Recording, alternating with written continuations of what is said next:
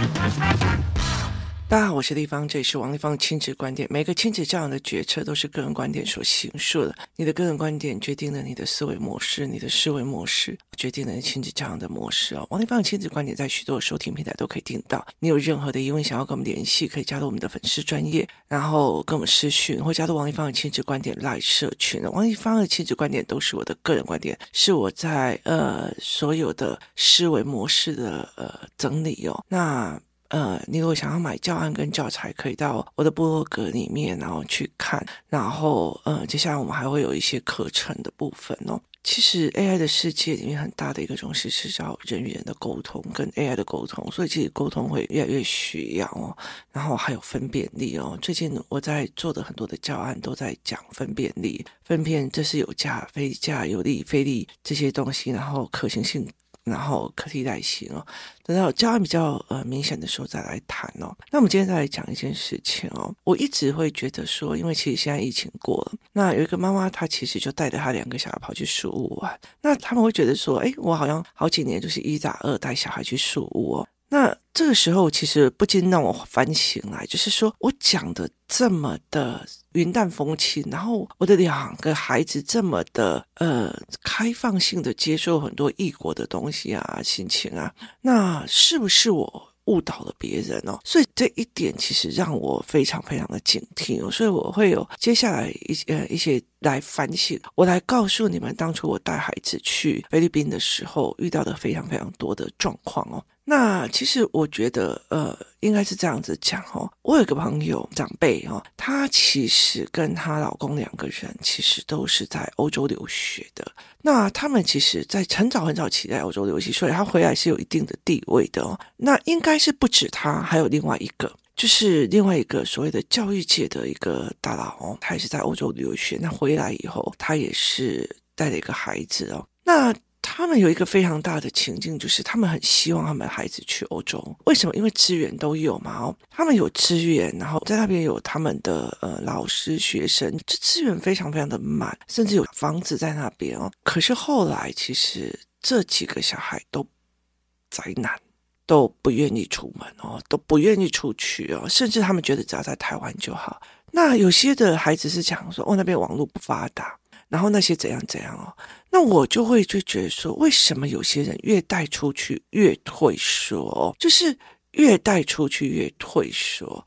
然后这一点其实是让我很警惕的。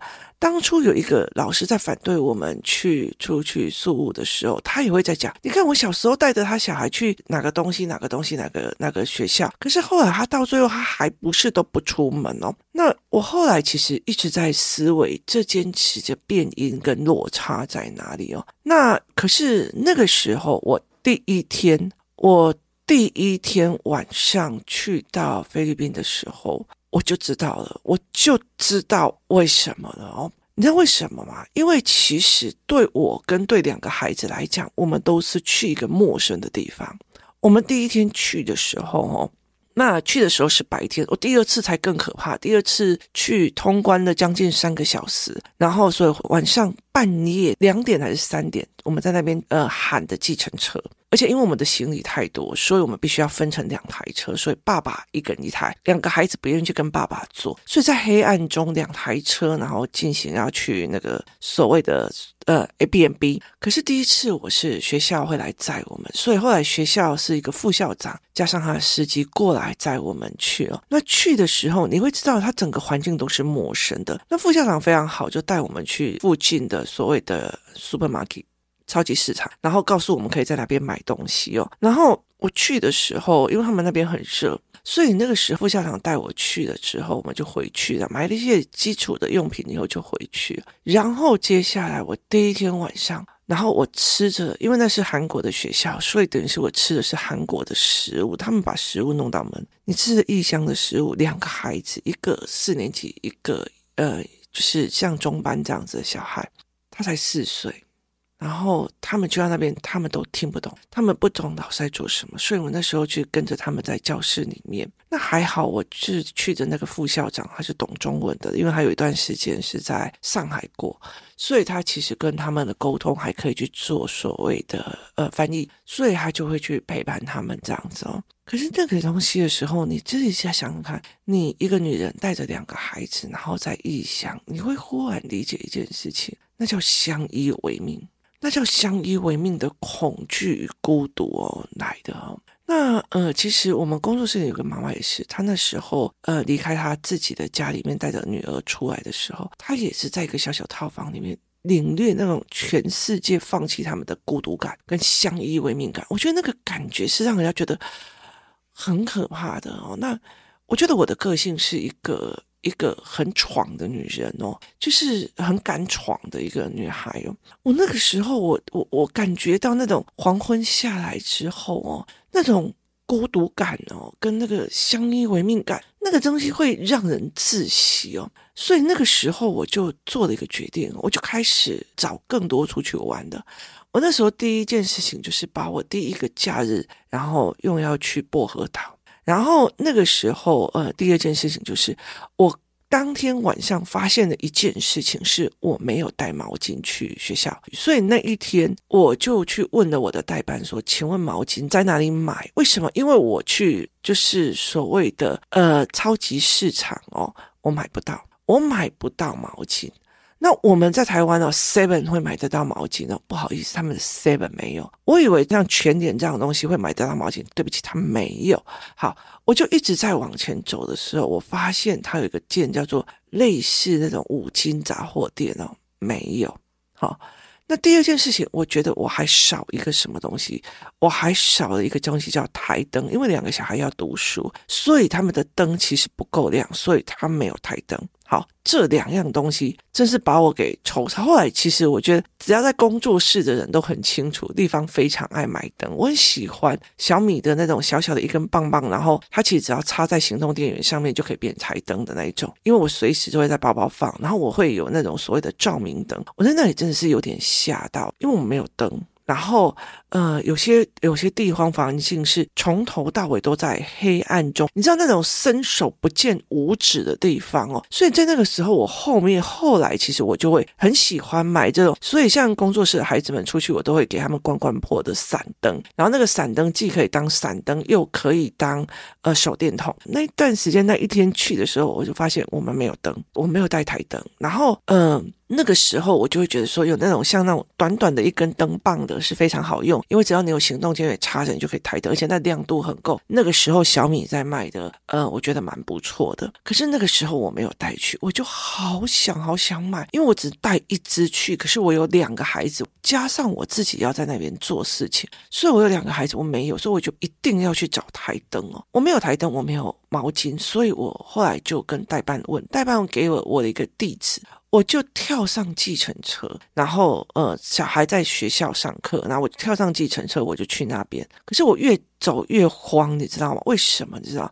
因为因为我担心我回不来，因为我担心我回不来，因为小孩快要下课，因为我一直在找，找了很多嘛，所以他快要下课，我担心他们回去的时候看不到我，他们在异乡回去还看不到妈妈，真的是会超级慌，而且才第二天。所以那个时候我就打开 Google 看着那个地址，不看还好，一看晕倒，你知道，计程车时间要要一小时，走路十五分钟，你知道塞车多严重？然后树雾其实是没有红绿灯的，没有红绿灯，所以其实他们就一直在塞车。可是我已经跟他讲了，所以我只好让计程车塞很久，一个多小时把它塞到那里。我知道它是什么，类似所谓的呃睡衣睡袍，像那种。像那种所谓的 Hola 的那种店才买得到毛巾。好，我买的，我快点买嘛，然后快点用走的回来。为什么？因为走的比计程车还快。走的回来的时候，经过了所谓的灯饰店，我去买他们所谓的台灯，也就是手上型台灯。可是它灯光还是没有小米的那样子亮，但是总比没有的好。然后再走回来。然后呢，我强迫我自己沿路有什么店，我都要背背下来。接下来的每一天，小孩只要出去了，我就去找呃洗衣店在哪里，我就找什么店在哪里，去哪里玩，去干嘛，去做什么。而且我每次只要孩子一回来，我就把他当成探险一样，告诉他们：妈妈今天去探险的什么？我带你们去，我带他们去 J Mall，我带他们去哪里？我带他们，所以他们就像我一样，再去跟着我去探险一次。我记得很严重的一件事，第一个礼拜我们去番薯岛，我们坐车要先去坐船，在那个。那种很多那种船来船去的地方，然后我搞不懂那个船票，然后那里很多人，然后是码头，你知道吗？只要有人把我的儿子抱走，他那时候才四岁到五岁，抱走他上了哪一艘船，你都不知道他去哪一个岛，所以他是一个很恐惧的。所以其实，在那个时候，我那时候有一个 c o b o 的呃电子书。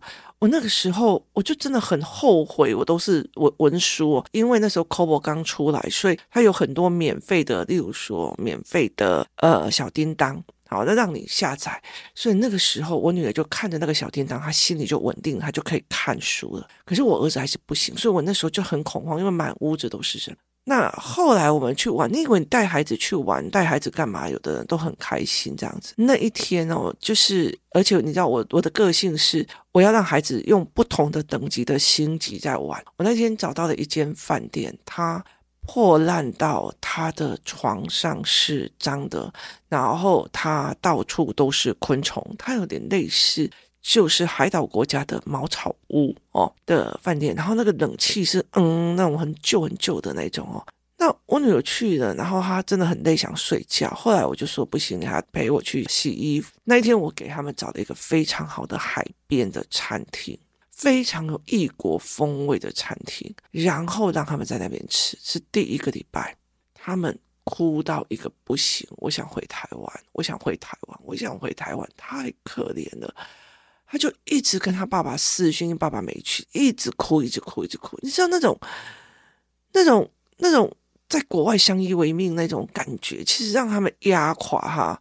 那后来，其实我接下来的所有的操作就是一直去踹很多新的，然后一直带。可是因为他们的心理压力的问题哦，导致他们都在受伤。就是像我儿子，我们去另外一个岛上面去参观哦，它是一个。嗯，什么世界遗迹哦？我儿子就在那边摔倒，然后摔倒那那也很严重，然后他整个那个脚就是不太能走，然后在那边爆哭。其实你可以知道，这两个孩子那种那种灯用下来，然后不是在原本的环境里面的那种枯萎感跟害怕，然后那种就是相依为命哦，你知道。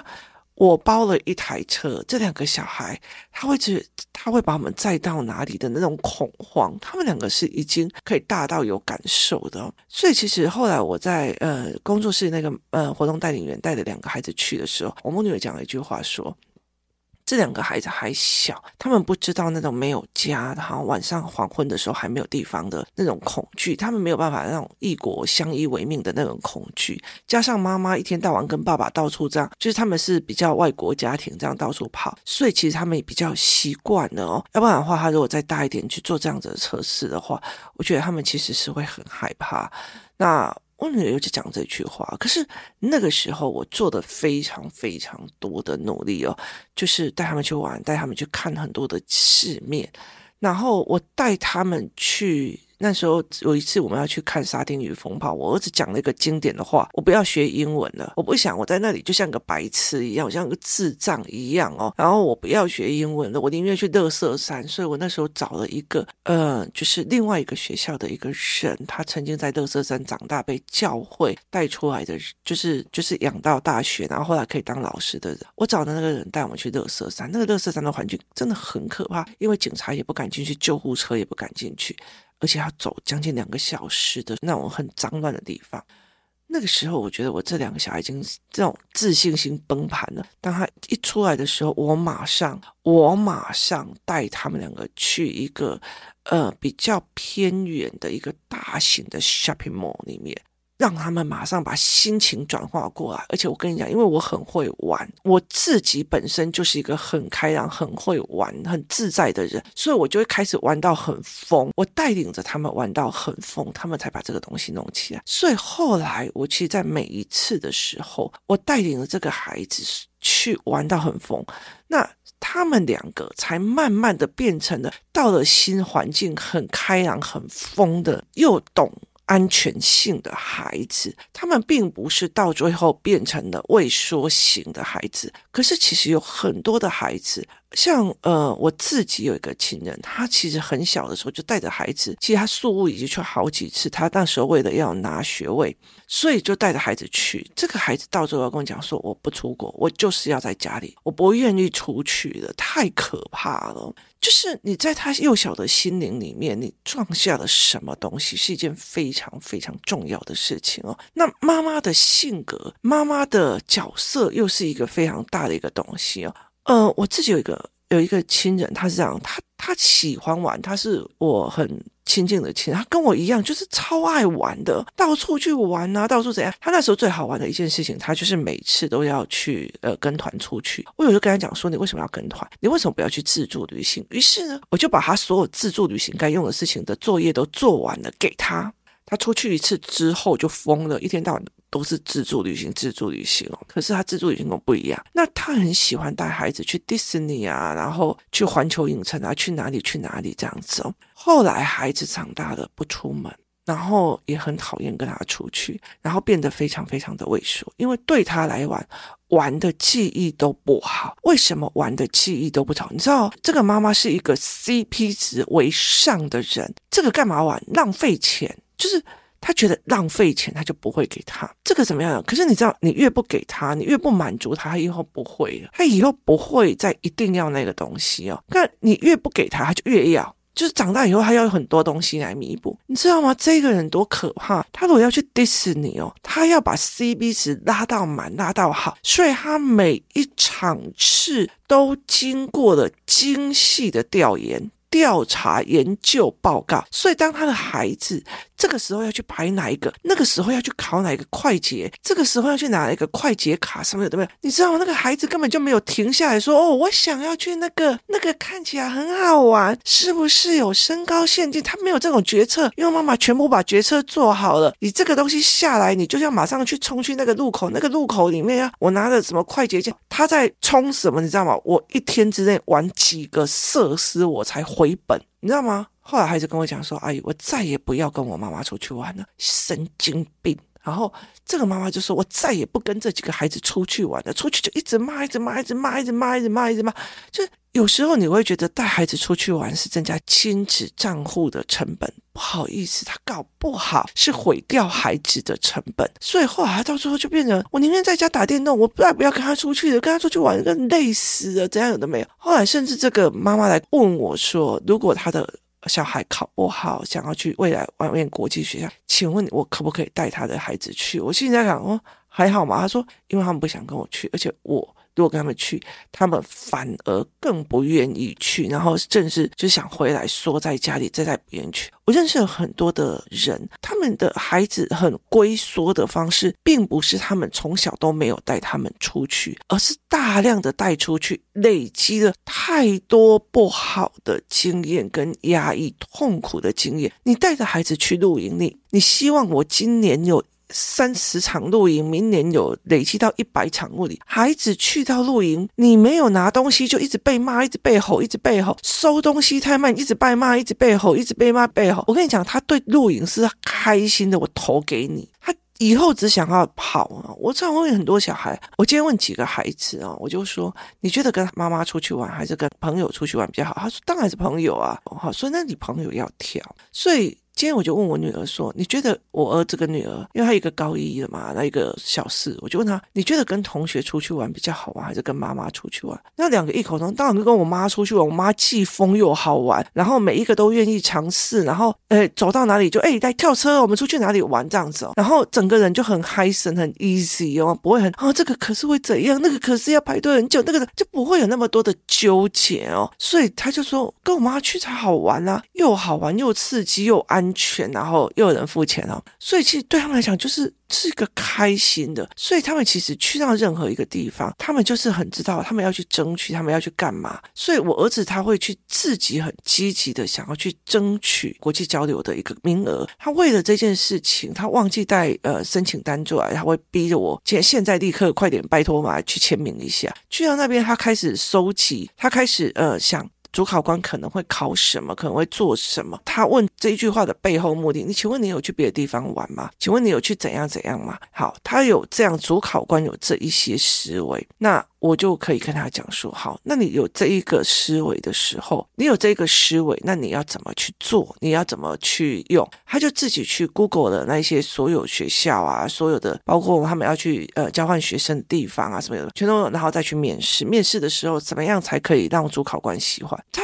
一路上都这样，而且他很清楚的知道，他对他有利的是，我曾经去菲律宾上过呃学校，然后去呃几个月多少这样，他很清楚的。其实让国小的孩子出去最可怕的一件事情，就是你到晚上会想妈妈，会哭，然后你甚至你会害怕，会恐惧，听不懂，你会忧郁。他反而并不是一件好事，是一件坏事哦。所以对他们来讲，他很清楚的这一块哦。所以其实。如果当初我没有陪我儿子熬前面的那一个月哦，那我的性格没有去理解到那种相依为命的落后感，但是你知道，有些人只要到了黄昏哦，然后在异国，他那恐慌感就会产生哦。那我是去熬到每一个黄昏，都带着我的两个孩子去探险，甚至带着两个孩子去发物资。我去带着他们去做，然后说他们在黑暗中要睡在这个地方，然后我带着他们去做非常非常多的事情，去过他这一关，所以这是一个非常重要的一个逻辑。重点在于是我在一个异乡里面，我的生存能力跟往前跑的能力是很强的哦，所以我常会在讲说，如果你自己没有那个自信哦，就不要了。所以其实后来，呃。其他的孩子，然后妈妈就跟我讲说，我已经毁掉老大了哦，他再也不不喜欢跟我出门，也不愿意出门了。那我老二可不可以跟你出去哦？那我问他为什么，他说因为跟你在一起，孩子很自在，而且他们会很开心。那重点是在于是这两个孩子，你看到、哦、他们第一天第一天去的时候那么的恐慌，然后后来在那个海边这样子爆哭，然后整个我想要回家，好可怕，为什么我要来这里？他们那种。那种整个的崩溃，然后在那种异乡的时候，我们登不上，就是我们在呃晚上要坐那种所谓嘟嘟车回去的时候，你看到那种沿路都是那种气势好地点的时候，他们那种抓紧紧那个那个手抓到你的肉里面的那种紧张哦，你就很清楚的知道怎么怎么去把这种恐惧变成了探险的愉悦，那个是要很深的功夫底子的。所以其实后来工作室里有个妈妈在跟我讲说，其实。王丽芳，你去哪里，我都想要跟着去。很大一个原因是在于是，我知道我没有这个嗨神的能力，可是你已经把这两个孩子养成这个样子，加你三个人，那。小孩子跟着你出去，或者是跟着他就会 open 了。所以后来那个妈妈，她她把她自己跟自己的小孩到那里，然后相依为命的时候，她很大一件事情就是跟工作室一起出去玩，什么都跟啊。然后我那个时候也很清楚说她在过这一关，因为我自己熬过，所以我就会带着孩子说：“哎，那我们带找他出去玩，找他出去玩，就让他把这个东西松散掉。”而且他真的是一个。一个非常非常恐慌的一件事情。那呃，我身边有好几个人，他们走的路就完全不一样。所以，请你打破迷思，并不代表我王丽芳带着两个孩子去了菲律宾，然后参加的语言学校，说他们变成如此的开朗，然后去到任何一地方好像长见识，然后呃，很很容易很 easy 的去跟全世界接触。不好意思，他刚去的时候，我熬过多少的关，我每一个路都是我自己用，因为我自己很清楚，如果我用车子路过去，我一定会不走。我每次。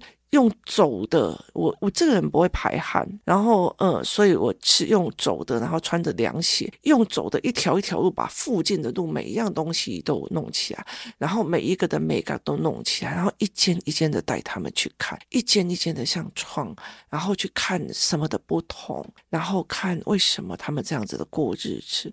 哦，原来他们的小学生是这样，原来他们的变成所有的观察、探险跟哦，我现在该怎么做？我现在该怎么用？所以是用这样子的模式去弄的。所以当你没有这样子的自信，或者是说，当你的孩子去到那边，你丢到一堆外国人那边，然后全部都讲英文，然后你就把他丢进去，你以为就会好了？我跟你讲，他有时候隐性的伤痛是最大的哦。那个东西，请问你可逆不可逆？这才是一个最重要的一件事情啊！今天谢谢大家收听，我们明天见。